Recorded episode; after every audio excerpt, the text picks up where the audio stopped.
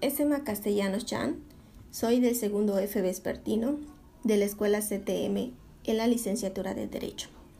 El día de hoy les vengo a presentar un caso de criminalidad para la clase de Sociología Jurídica con la maestra Yolanda Flores por medio de este podcast. Comenzaremos hablando de qué es la criminalidad, de dónde proviene.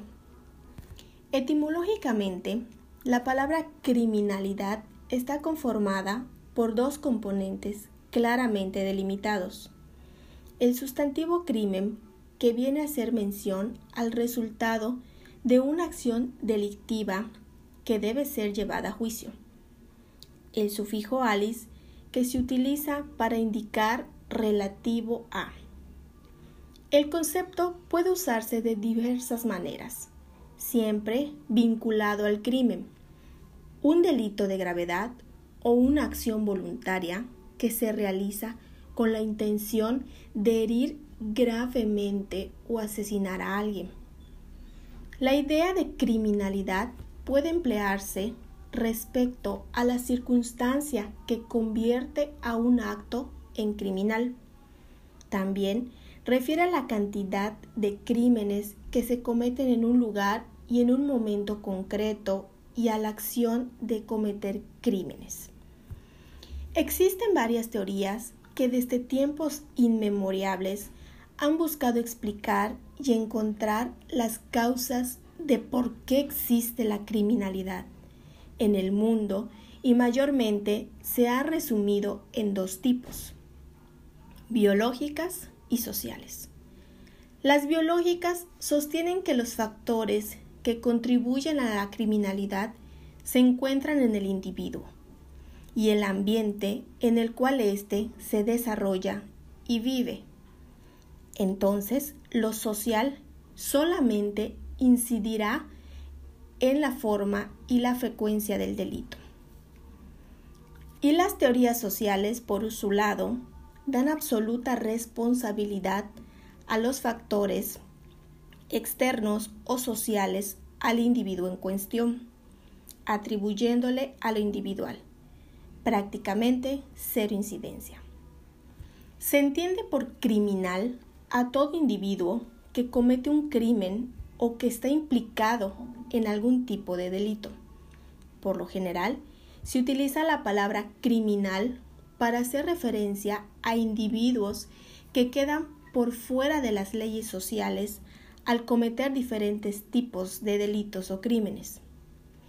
En este sentido, ser criminal puede significar haber realizado una variedad amplia de actos delictivos entre los que podemos señalar robos, homicidios, atentados, actos de violencia, violación de la propiedad privada, destrucción, traición a la patria, entre tantos otros. Desde la óptica del derecho, un crimen es una conducta, omisión o una acción que en la ley vigente del lugar que corresponde está considerada como antijurídica y es plausible de recibir un castigo. La comisión de un crimen siempre violará el derecho. Muchas sociedades en la actualidad han evolucionado hacia formas más humanas de sanción, aunque todavía hoy en día existen penas salvajes y cruentas como la pena de muerte, diferentes formas o tortura o violencia física y psicológica contra el supuesto criminal.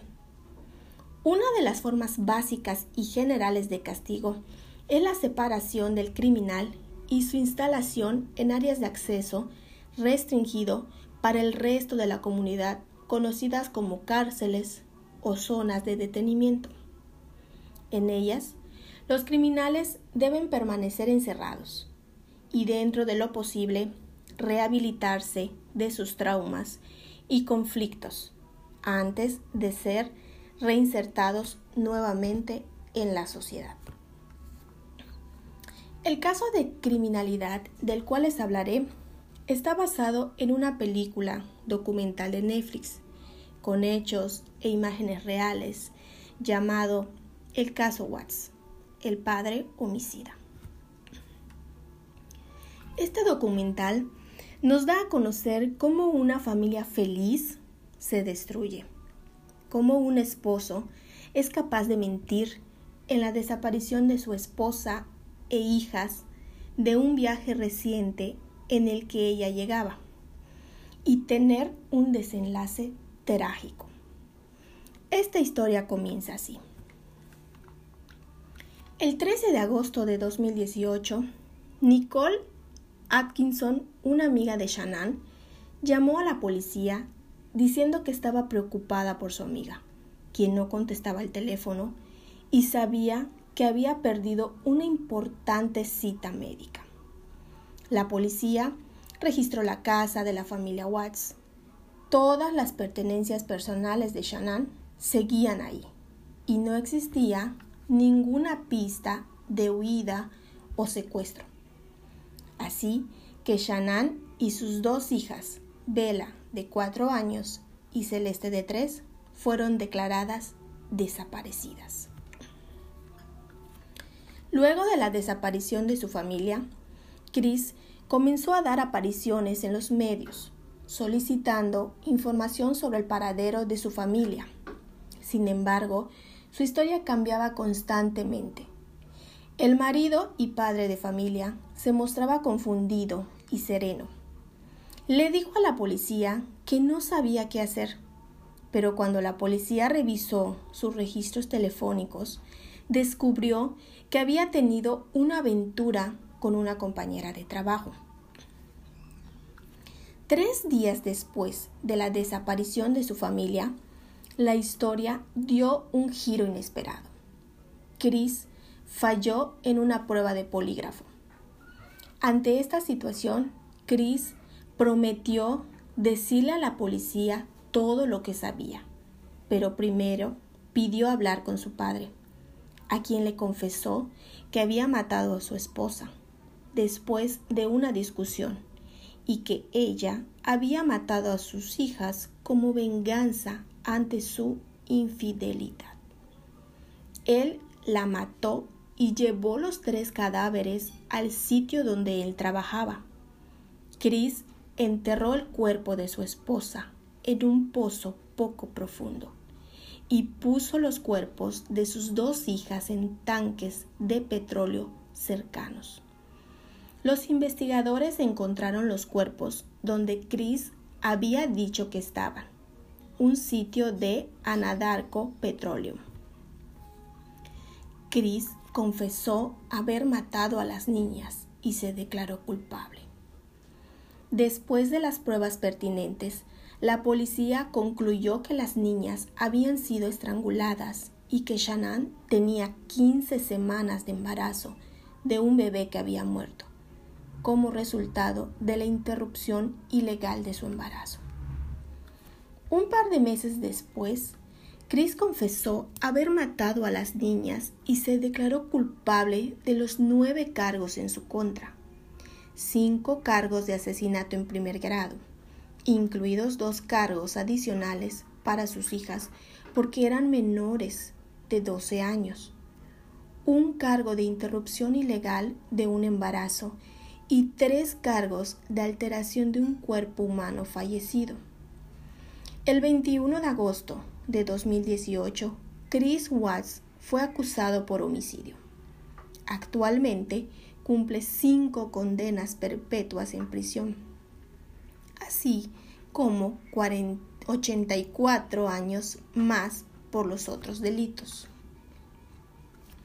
Según la reconstrucción del crimen que se realizó entonces, el hombre primero estranguló a su esposa y luego hizo lo mismo con Vela y Celeste. Más tarde las envolvió en sábanas, las subió a su auto y las llevó al lugar donde pretendía mantenerlas ocultas para siempre. No es casual que el triple feminicida fuera bautizado por la opinión pública una vez descubiertos sus horrorosos delitos como el monstruo de Denver. El juicio de Chris Watts se realizó en noviembre del mismo año. Ahí, el fiscal presentó la hipótesis de que el crimen se habría desencadenado porque el hombre casado desde el año 2012 habría conocido a una mujer más joven con la que tenía un romance y con quien pretendía iniciar una nueva vida. La mujer que salía con Watts desde julio explicó al FBI que él no llevaba un anillo y que le había dicho que era divorciado. Según informaba entonces Univision, en cuanto supo de la desaparición de su esposa y de sus hijas, acudió a las autoridades para aportar información que pudiera ayudar. Finalmente, Watts fue condenado a triple prisión perpetua por sus crímenes. Además, la pena contempló 48 años por haber interrumpido un embarazo y 36 años por la manipulación de los tres cadáveres. El juez de la causa confesó que había sido el primer caso más vil que le había tocado presenciar en sus 17 años de carrera y que no había condena que pudiera castigar lo que el homicida había hecho. Sin embargo, aceptó la decisión de la familia de la víctima de no dictaminar la pena de muerte. No sé quién te dio el derecho de quitar la vida a mi hija y a mis nietos, pero yo sé que no tengo el derecho a quitarte tu vida. Eso es entre vos y Dios, le dijo la mamá de Shannon a su yerno, en un testimonio cargado de entereza que estremeció a la corte. Para finalizar, la historia desde mi punto de vista no solo refleja la perturbadora historia detrás de un supuesto padre de familia, sino que también es una reflexión acerca de los falsas que pueden ser las, los perfiles en las redes sociales. Todos los secretos que se pueden esconder detrás de una pareja o una familia que puede padecer perfecta ante los ojos de los demás. Sobre el papel de jueces que llega a tomar el público en el sentido de los casos judiciales mediatizados y por supuesto de la violencia normalizada que se ejerce en las relaciones de pareja que puede terminar en el homicidio.